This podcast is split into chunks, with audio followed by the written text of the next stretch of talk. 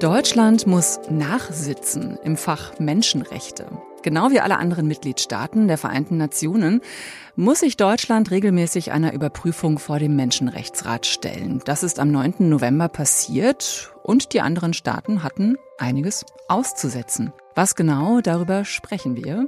Herzlich willkommen zu Menschen und ihre Rechte. Deine Welt, dein Netzwerk, dein Podcast vom Forum Menschenrechte. Ich bin Nadine Kreuzzahler. Hallo. Wie läuft diese Überprüfung eigentlich ab? Die universelle periodische Überprüfung oder Universal Periodic Review, um ganz genau zu sein. Wie viel Gewicht hat dieses Verfahren, an dessen Ende es zwar Empfehlungen gibt, aber ohne dabei rechtlich bindend zu sein? Und der UN-Menschenrechtsrat, ist er nun ein nutzloses Kasperle-Theater, wie manche meinen, oder ein wichtiges Instrument, um Menschenrechte in der Weltgemeinschaft durchzusetzen? Darüber diskutieren wir diesmal. Meine Gäste im Studio sind Silke Voss-Kürk.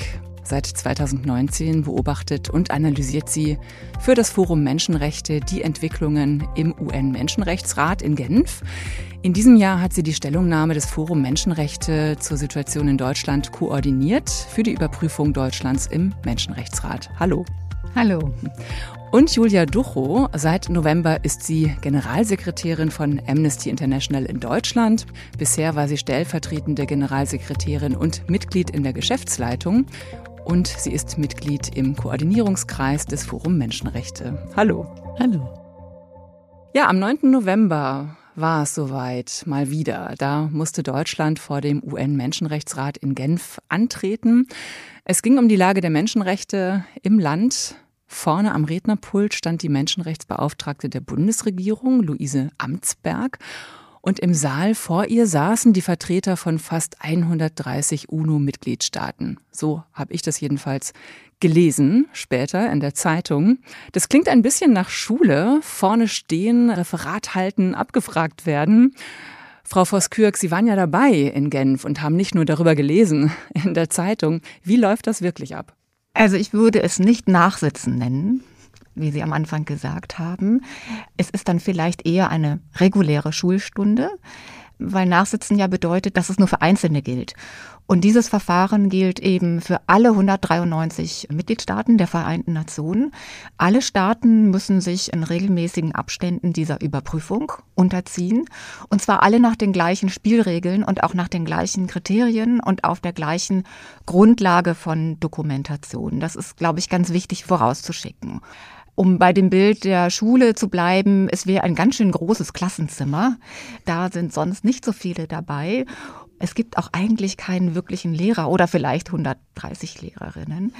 Und es ist auch nicht ein Abfragen, sondern es ist eher ein Empfehlungen geben. Also es ist so, dass die Menschenrechtsbeauftragte am Anfang ein etwas ausführlicheres Statement gegeben hat, äh, berichtet hat, was Deutschland in den letzten viereinhalb Jahren seit der letzten Überprüfung gemacht hat, wo sie auch Probleme sieht in Deutschland. Das war erfreulich selbstkritisch auch. Also nicht so, wir sind die Allertollsten und ihr habt uns gar nichts zu sagen, sondern wir sind uns bewusst, dass auch in Deutschland nicht alles so ganz wunderbar ist mit den Menschenrechten.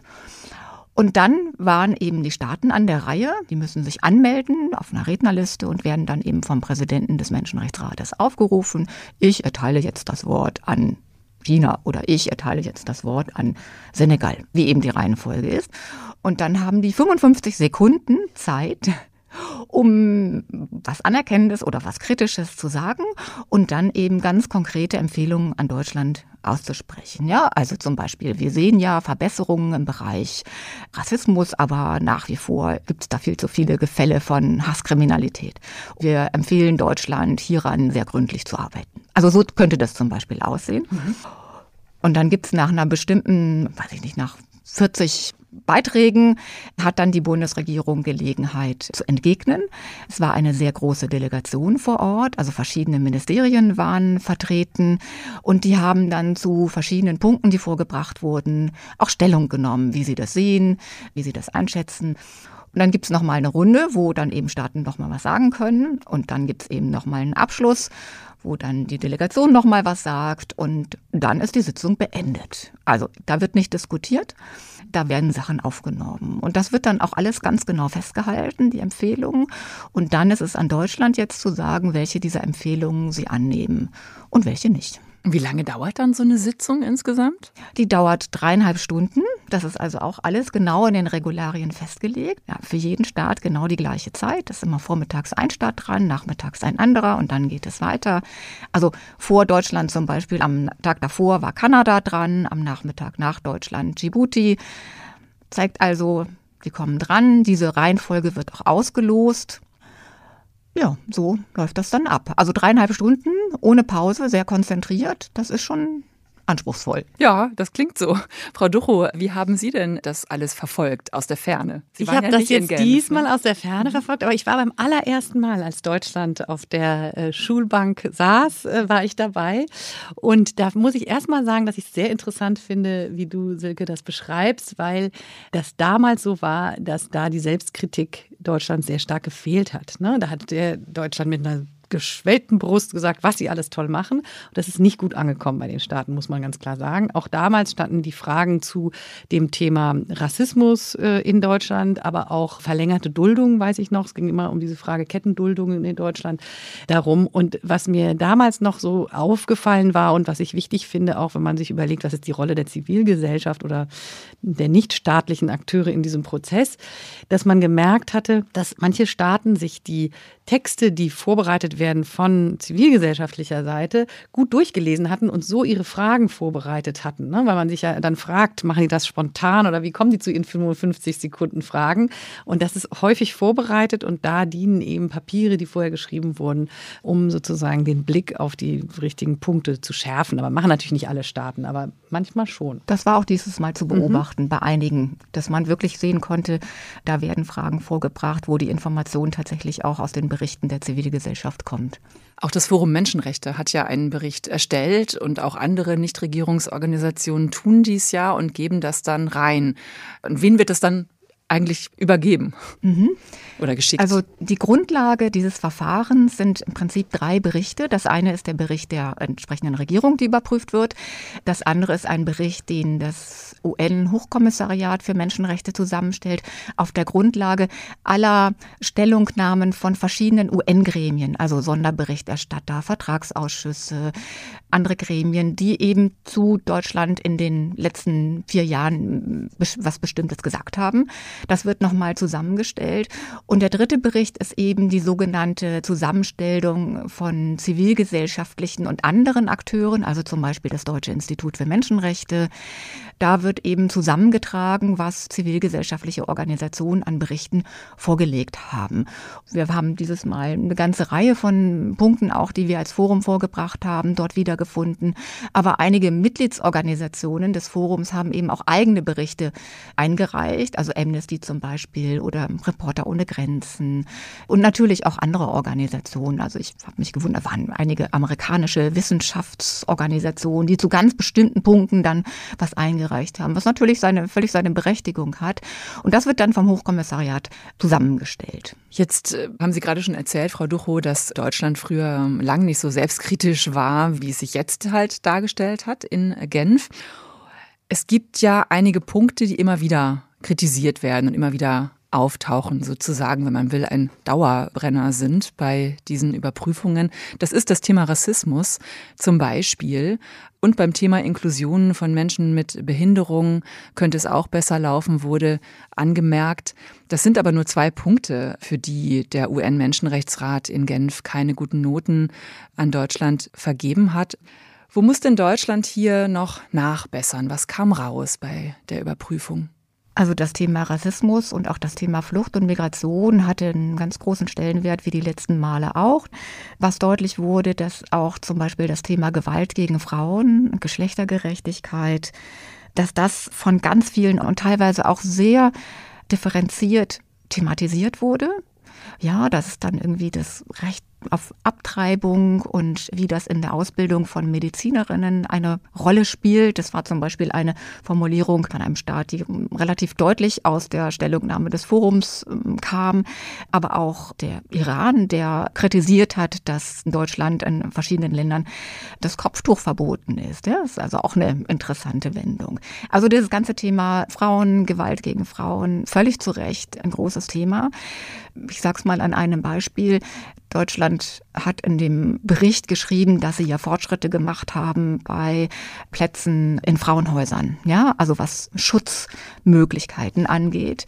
Das Forum Menschenrechte, insbesondere unsere Organisationen, die zu dem Thema arbeiten, zum Beispiel Paritätische, meine Kollegin war mit vor Ort und hat dort auch nochmal sehr deutlich gemacht, dass allein 14.000 Plätze in in Frauenhäusern, also Frauenhausplätze fehlen in Deutschland. Und auch nochmal deutlich gemacht, dass der größte Teil der Menschen, die in Frauenhäusern leben, Kinder sind. Ja, das wird also auch ganz oft äh, unterschätzt. Und das ist einfach ein relevantes Problem in Deutschland. Ein Thema, das nicht so stark thematisiert wurde, wie wir uns das gewünscht hätten, aber genug, um daran weiterzuarbeiten, ist das ganze Thema Armut, Kinderarmut. Da kam am Anfang eine sehr, doch eine sehr selbstkritische Kommentierung von Luise Amsberg. Das war gut. Aber im weiteren Verlauf äh, beriefen sich die Regierungsvertreter nur darauf, dass man ja so mit Bürgergeld und verschiedenen anderen Sozial sozialpolitischen Maßnahmen schon einiges gemacht hätte. Aber es wurde eben sehr deutlich, auch in den in den Konsultationen, die wir vor der Anhörung in Genf gemacht haben, dass das nach wie vor überhaupt nicht als menschenrechtliches Problem gesehen wird. Frau Ducho, das große Thema für Amnesty International ist natürlich Flucht und äh, Migration. Wie haben Sie da diesen Punkt wiedergefunden in der Überprüfung jetzt in Genf? Grundsätzlich ist ja unsere Kritik vor allen Dingen, dass das individuelle oder der Zugang zum individuellen Asylrecht ausgehöhlt wird. Und zwar durch verschiedenste Maßnahmen, ne, durch verschiedene Regelungen die dazu führen, dass Menschen irgendwie gar nicht äh, sozusagen sich Deutschland nicht mehr zuständig fühlt, den Asylantrag dann zu prüfen, aber natürlich auch aufgrund der Situation an den europäischen Außengrenzen und äh, den Pushbacks, die wir da erleben. Und das ist auch ein wichtiger Aspekt, der schon beim ersten Mal äh, der Überprüfung Deutschlands eine Rolle gespielt hat, inwieweit die Verantwortung auch Deutschlands in Verhandlungen innerhalb der EU eine Rolle spielt. Also es geht nicht nur um die Rolle sozusagen, wie schützen Sie Menschenrechte auf ihrem Territorium, sondern weil eben zum Beispiel der Bereich Flucht ja europäisch sehr stark geregelt wird, geht es schon auch darum, welche menschenrechtlichen Standards werden an den Außengrenzen angewandt. Und da erleben wir immer mehr, dass es eben sehr, sehr schwierig ist, überhaupt das Territorium zu erreichen. Auf legalem Wege ist es wirklich kaum möglich und dann eben äh, einen Asylantrag zu stellen. Was ich noch hervorheben möchte, ist das Thema Rassismus und da die Frage des Racial Profilings. Das ist etwas, was ja bedeutet, dass Menschen heraus herausgegriffen werden aufgrund äußerlicher ihnen zugeschriebener Merkmale durch die Polizei bei bestimmten Überprüfungen an der Grenze, im Außenbereich der Grenze oder auch sonst irgendwie Im Zug überhaupt im Zug, ja.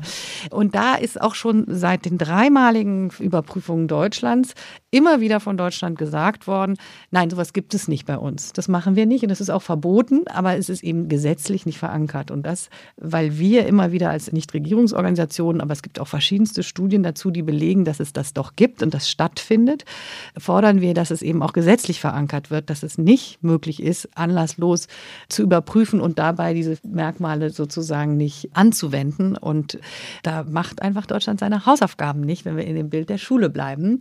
Und vielleicht Vielleicht ein weiterer Punkt, der in jüngster Zeit eine Rolle gespielt hat, und ich habe auch gehört bei den Befragungen, ist das Thema äh, Demonstrationsfreiheit. Da beobachten wir eben eine Verengung der Versammlungsfreiheit und Demonstrationsfreiheit. Es ist ja so, dass man Demonstrationen nur anmelden muss. Man muss sie sich nicht genehmigen lassen. Das ist, wir haben da eine Studie zugemacht. Das ist den wenigsten Menschen, auch politisch offenen Menschen bekannt, dass man keine Genehmigung braucht. Man muss eine Demonstration eben anmelden.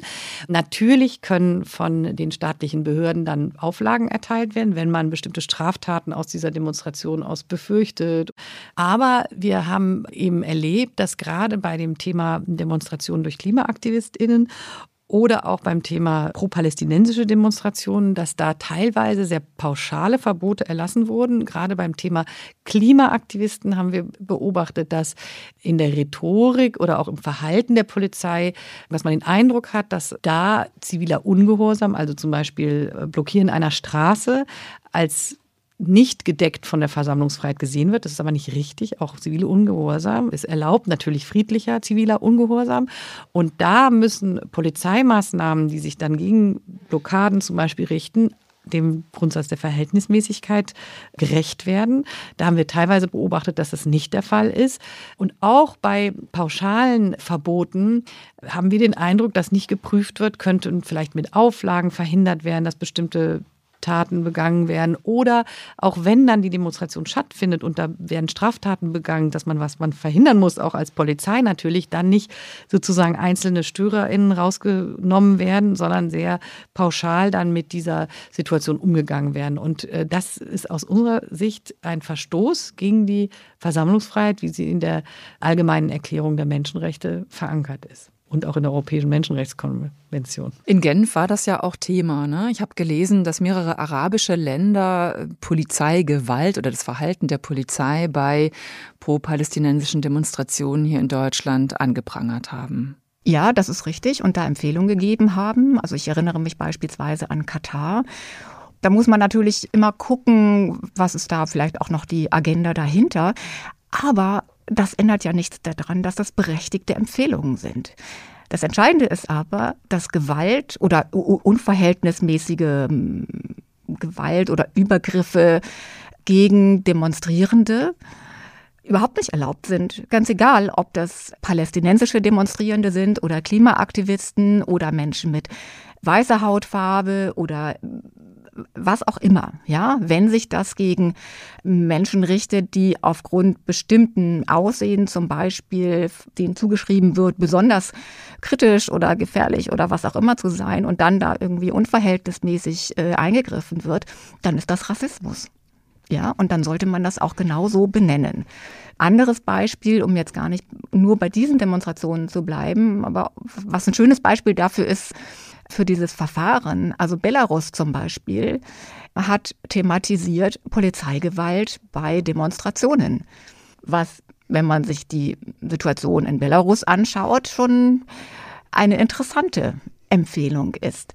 Aber deswegen ist die nicht weniger berechtigt sie abzugeben. Und das gibt natürlich auch dann bei der nächsten Überprüfung von Belarus Deutschland eine gute Handhabe zu sagen, ja, danke für eure Empfehlung und wir würden Belarus sehr empfehlen, das eben auch äh, entsprechend gesetzlich zu regeln und gegen Übergriffe vorzugehen oder so ähnlich. Also das werden ja Empfehlungen gemacht am Ende und was nun eine Regierung mit diesen Empfehlungen macht, bleibt ja ihr überlassen. Ne? Genau. Das ist ja nicht bindend.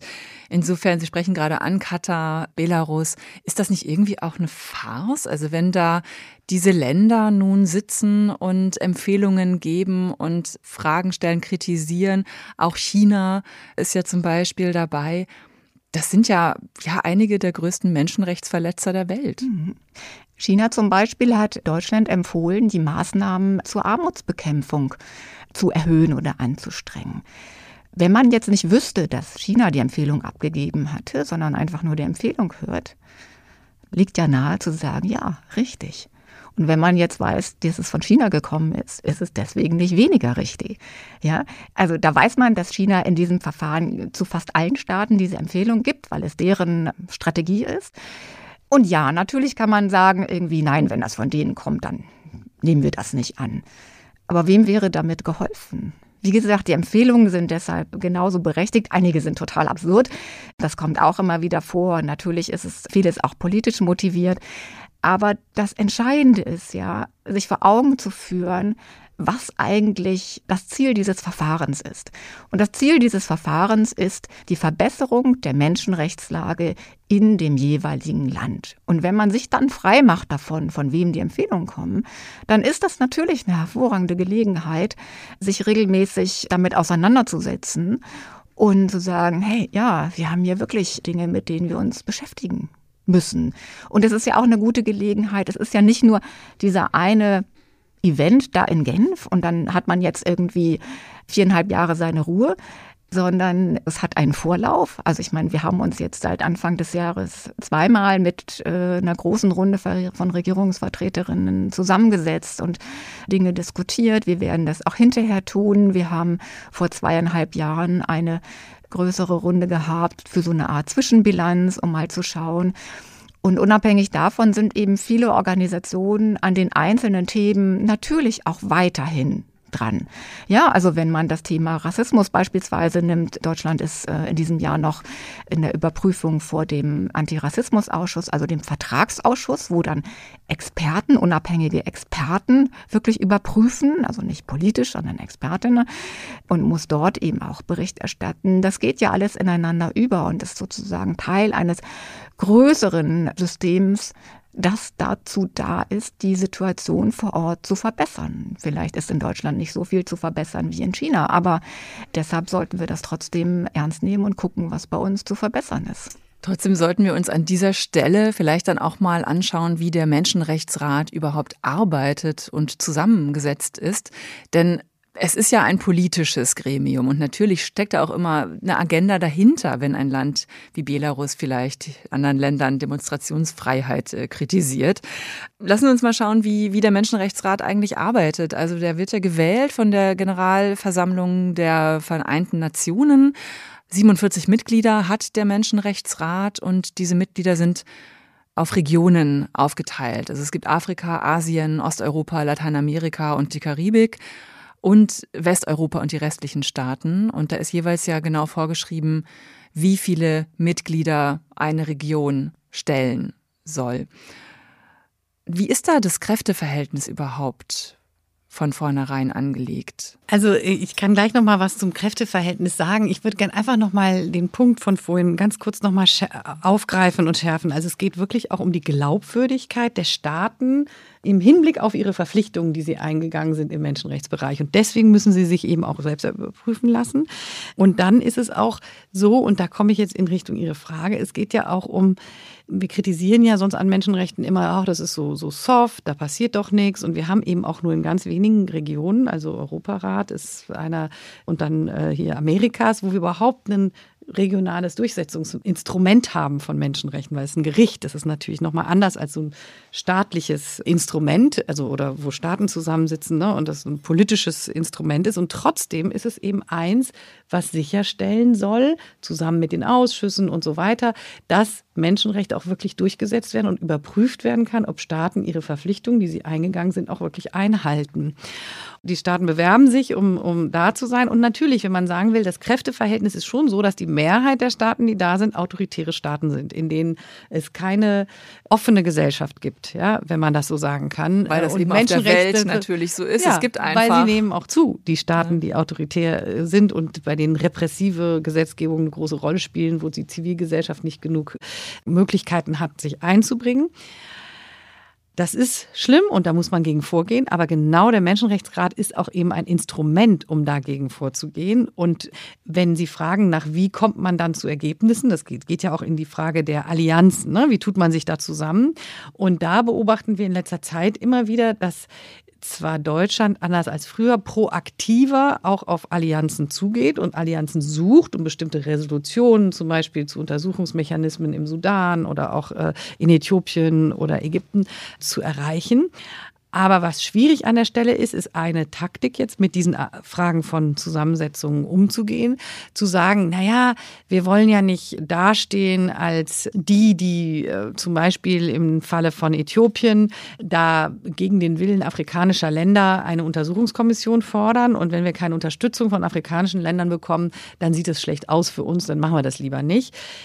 Das ist grundsätzlich richtig, dass in der Region auch unterstützende Staaten gefunden werden sollte. Aber wenn das nicht möglich ist, ist aus unserer Sicht schon wichtig, dass man eben dann trotzdem versucht, solche Resolutionen nach vorne zu bringen, weil sozusagen das ein Weg ist, um die Menschenrechtsverletzungen da anzuprangern. Und wenn man eben erlebt, es sind vor allem autoritäre Staaten, die sozusagen so eine Resolution unterstützen könnten es aber nicht tun, dann hat man irgendwie auch als die Staaten, die sagen, wir wollen aber Menschenrechte an der Stelle durchsetzen, auch eine Verpflichtung ist, trotzdem zu tun. Aber es ist so, dass wenn sozusagen man normalerweise fordern würde, kooperiert nicht, macht keine Wirtschaftsbeziehung mit autoritären Staaten, würden wir sagen, im Menschenrechtsrat muss man schon versuchen, sozusagen auch KooperationspartnerInnen, zu, kooperierende Staaten zu finden, die auch sozusagen das Anliegen unterstützen. Man muss das vielleicht auch nochmal betonen oder sich nochmal vor Augen führen, dass ja wirklich nur die wenigsten Staaten in der Welt demokratische Rechtsstaaten sind. Also die meisten sind ja autokratische Staaten, auch sogar Diktaturen. Und das spiegelt sich natürlich dann auch im Menschenrechtsrat wider. Ich, ich stelle mir das ganz schwierig vor, da ähm, also sinnvoll arbeiten zu können, weil natürlich auch Länder wie Katar, Eritrea, China und so weiter, Belarus haben Sie gerade schon gesagt, die werden doch Resolutionen, die Menschenrechte angehen, die also dazu da sind, vielleicht irgendwo, nehmen wir mal an, LGBTQI-Rechte zu stärken, irgendwo sofort blockieren. Das ist in der Tat eines der umstrittensten Themen im Menschenrechtsrat, wo es wirklich schwierig ist. Ich möchte noch mal betonen, es ist halt wirklich ein politisches Gremium. Es sind nicht Experten, die dort sitzen, es sind gewählte Staaten, 47. Die westeuropäische Gruppe hat sieben dieser Sitze. Das zeigt schon mal was zu dem Kräfteverhältnis. Es sind halt, äh, wie gesagt, Diplomaten, die dort sitzen. Und das große Dilemma ist, dass diese Staaten, die dort Mitglied sind, eben immer auf der einen Seite ihre nationalen Interessen im Blick haben, auf der anderen Seite auf Kooperation angewiesen sind, wenn der Menschenrechtsrat überhaupt was auf den Weg bringen soll. Ja, das ist das grundlegende Dilemma, was es, was es eben tatsächlich dort gibt. Und die Mitgliedschaft bildet eben letzten Endes auch den, ein, zu einem großen Stück den Zustand der Welt und die Verfasstheit vieler Staaten ab. Zu sagen, in diesen Rat dürfen nur die nicht autoritären und nur die demokratisch verfassten Staaten gewählt werden, ist keine Lösung. Weil wer bestimmt zum einen, wer die sind? Wie viele bleiben dann noch über? Und was gewinnt man, wenn nur die vermeintlich Guten über die vermeintlich Bösen Resolutionen beschließen? Das ist dann Papier und das hat einfach äh, gar nichts zu sagen. Das Entscheidende ist, dass dort wirklich gesprochen wird. Und wenn man sich mal anschaut, jetzt einfach nur die letzte Wahl, wie die Staaten wirklich sich sehr bemühen und, und auch Wahlkämpfe führen, um in dieses Gremium gewählt zu werden. Ja, auch China, auch Russland, auch andere. Natürlich haben die auch die Agenda, das Gremium für sich und die eigenen Interessen zu nutzen. Aber wenn Sie sagen würden, ach, nutzlose Schwatzbude, dann müssten Sie ja gar nicht die Mitgliedschaft anstreben. Ja, das muss man sich auch mal vor Augen führen. Und dann ist es auch so, dass ja nicht per se die demokratisch verfassten Staaten, also ich sag mal so pauschal die westeuropäische Gruppe, per se die Guten sind. Ja, dann bin ich bei dem Punkt Glaubwürdigkeit. Ja, also nur mal so das Beispiel Terrorismus. Die Einschränkungen von bestimmten Freiheitsrechten zur Terrorismusbekämpfung haben nach dem 11. September die westlichen Staaten salonfähig gemacht. Und wenn man sieht, wie viele Staaten sich inzwischen darauf berufen, dann muss man auch ganz klar sehen, wo das herkommt. Anderes Beispiel, Migration und Flucht. Es stand im Sommer wieder eine Resolution, die wird traditionell von Mexiko eingebracht zum Thema die Rechte von Migranten zur Verhandlung. Und da ging es darum, auch die Gewalt oder auch Todesfälle an Grenzen es waren noch gar nicht mal unbedingt die europäischen Grenzen genannt und auch Pushbacks reinzunehmen. Sie können sich vorstellen, welche Staaten da vehement dagegen verhandelt haben, sodass es am Ende auch nicht in die Resolution reinkam. Die frühere Hochkommissarin Michelle Bachelet hat relativ häufig in ihren Reden auch die EU-Migrationspolitik sehr deutlich kritisiert was nach meiner Beobachtung vor Ort viele einfach gar nicht auf sich bezogen haben. Also diese, diese Abwehrreflex, wenn da was Kritisches kommt, dann hat das nichts mit uns zu tun. Davon sind die westlichen Staaten eben auch nicht gefeit. Oder eine Re Resolution, die jetzt seit einigen Jahren immer eingebracht wird, die heißt von der Rhetorik zur Realität. Es geht um Rassismus, Übergriffe gegen Menschen afrikanischer Abstammung mit schwarzer Hautfarbe. Ganz wichtige Punkte. Und auch da wird die Diskriminierung an europäischen Außengrenzen kritisiert. Auch die Bundesregierung lehnt diese Resolution immer wieder ab. Es waren jetzt die letzten Male zwei europäische Staaten nur, die sich wenigstens enthalten haben. Sie begründen das damit, dass in der Resolution die äh, sogenannte Durban-Erklärung von, ich weiß nicht, 2001 glaube ich, genannt wird, die antisemitisch verbrannt wird durch den früheren iranischen Präsidenten Ahmadinejad. Das ist aber lange her. Und das immer wieder als Ausrede zu nehmen, statt mal zu gucken, wie man diese Resolution vielleicht so formulieren kann, dass es allen Seiten gerecht wird, Diese Anstrengung wird zumindest nach meiner Beobachtung nicht gemacht. Und damit vergrätzt man sich. Viele potenzielle afrikanische Bündnispartner. Und, und vielleicht noch ein anderes Beispiel in eine andere Richtung, das äh, sozusagen das zeigt, war das Thema Wirtschaft und Menschenrechte. Es sollte ein äh, Abkommen geben, oder das wird auch noch verhandelt, zur Regelung von menschenrechtlichen Sorgfaltspflichten weltweit. Wir haben ja ein Lieferkettengesetz in Deutschland, aber es soll eine weltweite Regelung sein und verbindlich. Und das war eingebracht worden von verschiedenen Ländern aus dem globalen Süden. Und da haben sich dann in der Resolution dagegen gewehrt, vor allem die Staaten USA, USA, Kanada, Deutschland. Trotzdem ist diese Resolution knapp, aber sie ist durchgekommen. Wurde also beschlossen und dann ging es darum, teilzunehmen an einer Arbeitsgruppe, um ein solches Abkommen zu Wirtschaft und Menschenrechte zu schaffen. Und die europäischen Staaten, viele, vor allem Deutschland vorneweg, sind nicht zu diesen Sitzungen erschienen. Und sowas greift die Glaubwürdigkeit enorm an. Das Gremium nur dann zu benutzen, wenn man sozusagen schön Wetter-Menschenrechtsarbeit macht, das, das funktioniert nicht. Ne? Da muss man schon auch gucken, wenn Menschenrechte eben dann durchgesetzt werden sollen und die eigenen Interessen berühren, muss man eben auch dabei sein. Und nur das garantiert die Glaubwürdigkeit und langfristig auch die Möglichkeit, mit bestimmten Staaten auch in Verhandlungen zu gehen, die zu gewinnen für bestimmte Menschenrechte völkerrechtliche Fragen, die dann in Resolutionen verabschiedet werden sollen. Also verhandeln auf äh, Augenhöhe, sich dort begegnen, trotz eben auch ganz schöner Widersprüche in den Einstellungen und auch in den Systemen. Wichtig im UN-Menschenrechtsrat, trotz allem ist er ja auch immer wieder in der Kritik, unter anderem auch deshalb, ja, weil eine unverhältnismäßig hohe Zahl zum Beispiel Resolutionen gegen Israel äh, immer wieder erlassen oder verabschiedet werden, wohingegen kaum oder keine Resolutionen gegen Afghanistan, Iran, China verabschiedet werden. Das ist ein großer Kritikpunkt. Wie bewerten Sie das?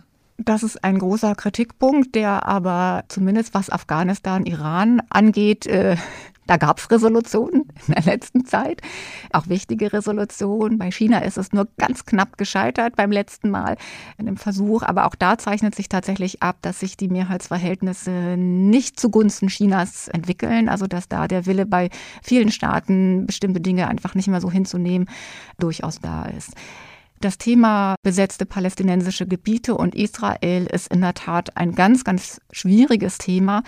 Der Menschenrechtsrat hat zehn feste Tagesordnungspunkte, die bei jeder äh, Sitzung aufgerufen wird. Und der sogenannte Tagesordnungspunkt 7 betrifft die Lage in den besetzten palästinensischen Gebieten. Das ist wirklich einzigartig. Das greift eine Situation besonders heraus. Man könnte einen ähnlichen Tagesordnungspunkt zum Beispiel zur Westsahara einführen, die von Marokko besetzt umgesetzt ist, was von den UN ebenfalls als völkerrechtswidrig angesehen wird.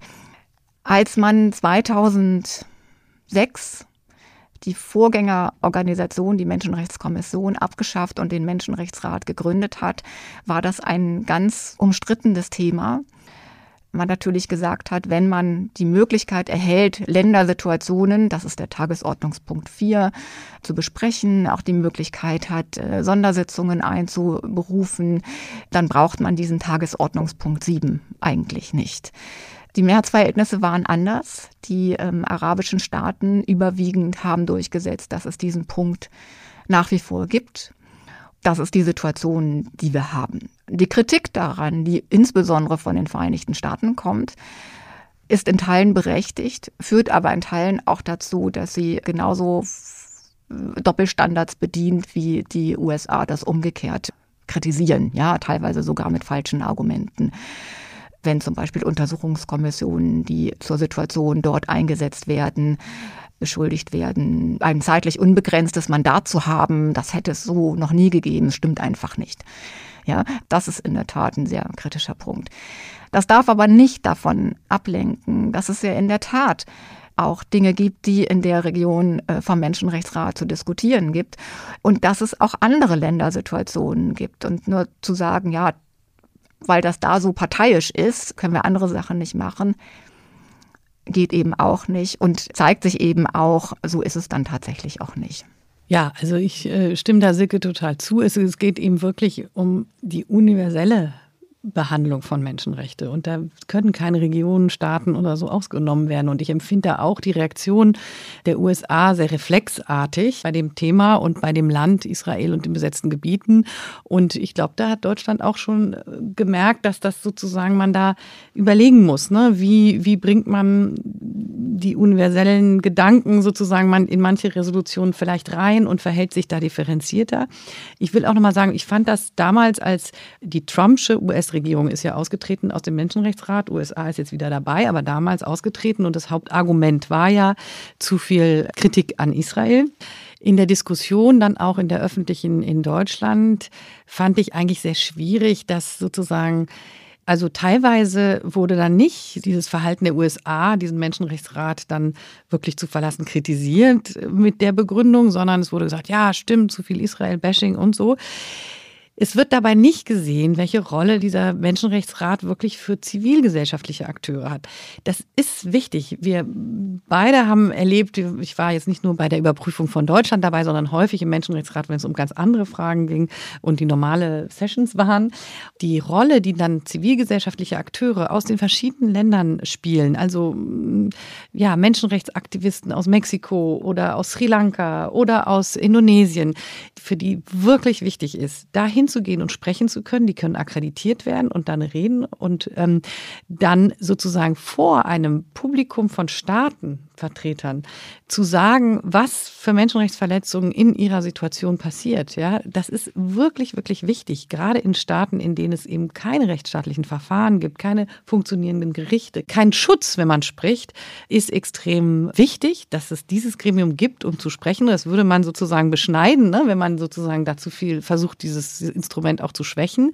Es ist ja auch so, das wurde von Silke auch schon mal angesprochen, man sieht ja, dass so Staaten wie China massiv repressive Staaten, also wie wichtig denen die Mitgliedschaft im Menschenrechtsrat ist, aber wie genau sie auch darauf achten, dass wenn da eine Resolution kommt, die ihren Interessen widerspricht, dass sie da versuchen, alle Hebel in Bewegung zu setzen, zu verhindern. Und sie versuchen, einzelne AktivistInnen, die dann sprechen, auch hinterher zu verfolgen. Die sind extrem bedroht. Also man sieht daran, dass dieses Bild, das diese Staaten abgeben wollen, eben durch Resolutionen und Veräußerungen, Untersuchungen, Untersuchungsmechanismen, die der Menschenrechtsrat dann hervorbringt, auch aus ihrer Sicht geschwächt werden kann. Und das zeigt, dass es eben ein wirksames Instrument ist und dass man das auch sehen muss, ja. Und deswegen nicht aufgrund einer Thematik, die problematisch ist, Silke hat es dargestellt, ein ganz, ganz wichtiges Menschenrechtsinstrument dadurch schwächen kann. Lassen Sie uns dann doch noch mal ein bisschen näher sprechen darüber, wie denn äh, dieser Menschenrechtsrat, der ja für Außenstehende, glaube ich, ein sehr abstraktes Gebilde ist. Wir haben ja jetzt schon viel darüber gesprochen, wie er eigentlich arbeitet, aber für viele bleibt es ja sehr abstrakt. Was machen die da eigentlich und wie hilft das den Menschenrechten in den einzelnen Ländern? Vielleicht haben Sie ja mal ein Beispiel dafür, wie der Menschenrechtsrat oder die Arbeit oder auch ja, dadurch, dass sich AktivistInnen dort vielleicht auch sprechen konnten, etwas verändert hat für sie vor Ort? Ich würde vielleicht ganz kurz die Beispiele Russland und Sri Lanka erwähnen. Im letzten Jahr hat der Menschenrechtsrat mit relativ großer Mehrheit einen Sonderberichterstatter bzw. eine Sonderberichterstatterin zur Menschenrechtssituation in Russland selbst eingesetzt. Da gab es eine ganze Zeit Widerstand gegen. Auch die Bundesregierung war nicht so richtig überzeugt, dass man das brauchte. Was letzten Endes den Ausschlag für die Mehrheit gegeben hat, war, dass mit dem Ausschluss Russlands aus dem Europarat und dem Nichterscheinen Russlands vor der Menschenrechtskommission, also, also dem Menschenrechtsausschuss, also ein anderes Überprüfungsgremium, klar war, dass Zivilgesellschaft in Russland überhaupt keine Möglichkeit mehr hat, sich an irgendein internationales Gremium zu wenden und dort gehört zu werden. Und das ist jetzt sozusagen der einzige Kanal. Und wie wichtig das ist, zeigt, dass bei der letzten Sitzung des Menschenrechtsrates auch die Ressourcen für dieses Mandat nochmal erhöht wurden, weil so viel Bedarf ist, Dinge zu dokumentieren und ähm, festzuhalten. Das zeigt, wie wichtig das eben tatsächlich für die Zivilgesellschaft dort beziehungsweise auch Exil-Zivilgesellschaft ist. Ein anderes Beispiel Sri Lanka, wo eben seit 2009, also seit dem Bürgerkrieg dort, es immer mal wieder ein Mandat gab, aber auch jetzt, das wurde dann mit der Zeit so ein bisschen abgeschwächt und jetzt aber vor einem Jahr nochmal deutlich gestärkt. Also ein Sonderberichterstatter beziehungsweise ein Untersuchungsmandat auch für das Hochkommissariat, das sehr explizit das Mandat enthält, zu dokumentieren. Das mag irgendwie gar nicht aufregend klingen, ist aber ganz wichtig im Hinblick auf Rechenschaftspflicht. Also, dass wirklich beobachtet und dokumentiert wird, was dort vorgeht und dass auch mögliche Verantwortliche identifiziert werden. Das hat nicht unmittelbar in dem Moment eine Wirkung, aber im Hinblick auf mögliche spätere Strafverfahren zum Beispiel, denken Sie an Syrien, da gibt es ja dieses Mandat auch. Also, dass die Täter, Täterinnen wirklich irgendwann zur Verantwortung gezogen werden können, auch durch diese Arbeit, die vom Menschenrechtsrat mandatiert wird. Oder im Sudan ist das jetzt auch gerade beschlossen worden. Das ist für die Menschen, die dort leben und sich engagieren, extrem wichtig. Also auch für, das habe ich im letzten Jahr wieder erlebt, sri lankische Zivilgesellschaft, die dafür unter teilweise großen Ängsten nach Genf kommen, um dort zu sprechen. Ja, und die Zivilgesellschaft hat im Menschenrechtsrat ein Rederecht. Das ist im Übrigen einzigartig. Das gibt es in keinem anderen UN-Gremium. So, dass dieser Zugang eben, das Rederecht dort besteht, Eingaben zu machen. Das ist wirklich wichtig. Also es hat nicht immer unmittelbar, wenn heute was beschlossen wird, hat das morgen eine Wirkung. Aber vielleicht übermorgen wenn man sich so vorstellt, wie sieht er aus? Ne, das war ja die Frage, es ist so abstrakt. Das ist auch für uns ein Problem, dass er so abstrakt ist. Und deswegen liegt uns auch als Forum Menschenrechte so viel daran, das Thema nach Deutschland zu bringen und auch in die Organisationen, die hier arbeiten, die teilweise auch eben mit dem Genfer Menschenrechtsrat nicht viel zu tun haben, aber eben viele ihrer Themen auch da einbringen können. Aber wenn man sich vorstellt, wie sieht er aus, ist ein ganz, ganz großer Saal mit einem ganz eindrucksvollen Bild über diesem Saal. Und es sind dann die Vertreter der einzelnen Staaten, die mit Mitglied sind, sitzen da aus den ständigen Vertretungen ihrer Staaten, ne? also aus der deutschen Botschaft ist ja die ständige Vertretung und so auch bei den anderen Staaten. Und dann gibt es eben sehr geregelte Abläufe, dreimal im Jahr. Die geregelten Abläufe bedeuten, da sitzt eine Vorsitzende, ich mache es jetzt kurz, weil es wirklich sehr komplex ist, aber und bestimmte Agendapunkte und eben in bestimmten Agendapunkten hat die Zivilgesellschaft Rederecht. Sie trägt sich dann vorher in Listen ein, setzt sich da an ein Mikrofon und kann nach und nach können die verschiedenen Vertreterinnen der Zivilgesellschaft, ne, Menschenrechtsvereine, Anwaltsvereine, indigene Gruppen aus Brasilien, stellen sich dann ans Mikrofon und sprechen. Und dann gibt es aber bestimmte Slots, wo dann nur die Staaten untereinander reden und dann sich eben bestimmte Resolutionen verhandeln oder etwas, was der Menschenrechtsrat eben auch hat, was sehr, sehr wichtig ist, Sonderberichterstatter. Das sind sozusagen bestimmte ExpertInnen, die unbezahlt sind und die aber bestimmt werden für verschiedene Themen. Also für das äh, Russland zum Beispiel. Ne? Es gibt genau entweder für Länder, Russland ist dann ein Land, wo eine bestimmte Untersuchung stattfindet, oder auch für bestimmte Themen wie ähm, Rechte von Frauen, Migration, Recht auf Versammlungsfreiheit.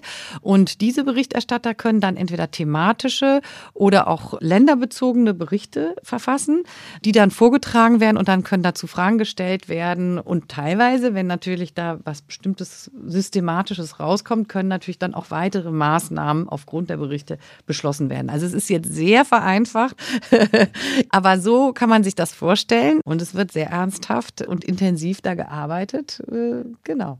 Vielleicht noch zwei kleine Aspekte Zivilgesellschaft. Die dürfen nicht nur reden, die dürfen auch jederzeit in den Saal. Ja. Also, ne, stellen Sie sich vor, Deutscher ja. Bundestag, da würden andere reingehen, ist ja undenkbar, aber in dem Fall ist das eben tatsächlich so und das ist wirklich einzigartig für die Vereinten Nationen. Und vielleicht ein zusätzlicher Punkt noch, was auch einzigartig ist oder besonders, weil der Rat immer so in die Kritik gerät, aber es ist, glaube ich, mit also was die Menschenrechte angeht, eines der demokratischsten Gremien auch der Vereinten Nationen.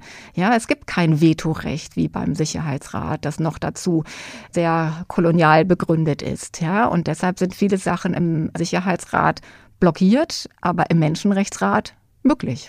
Vielen Dank, dass Sie so lebendig geschildert haben, wie der Menschenrechtsrat arbeitet. Ich zumindest kann mir das jetzt viel besser vorstellen. Und ich habe auch gelernt, dass es ein sehr wichtiges und eben sehr aktives, demokratisches Instrument der Vereinten Nationen, um Menschenrechte auch für die einzelnen Zivilgesellschaften eben ja durchzusetzen oder lebbar zu machen. Am 10. Dezember feiern wir den Tag der Menschenrechte und äh, 75 Jahre allgemeine Erklärung der Menschenrechte, also die Grundlage für alles.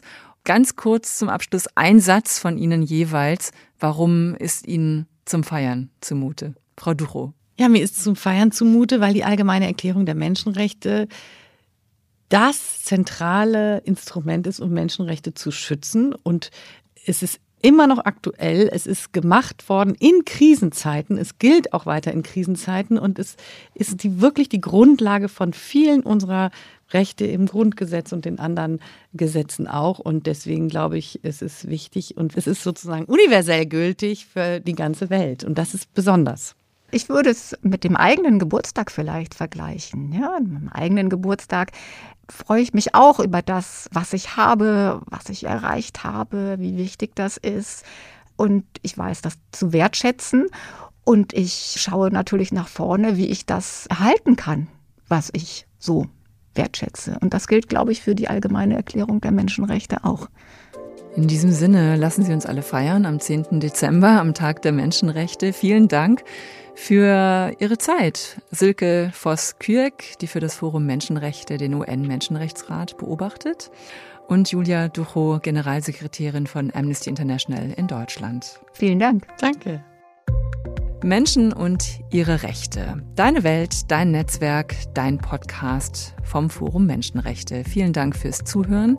Ich bin Nadine Kreuzhaler. Wenn er euch gefallen hat, dann hinterlasst uns gerne eine Bewertung oder einen Kommentar. Und schaut doch mal auf der Homepage vorbei vom Forum Menschenrechte. Da gibt es nicht nur den Podcast, sondern auch viele weitere Informationen zum Thema Menschenrechte. Eine Produktion von Forum Menschenrechte und der Apparat Multimedia GmbH.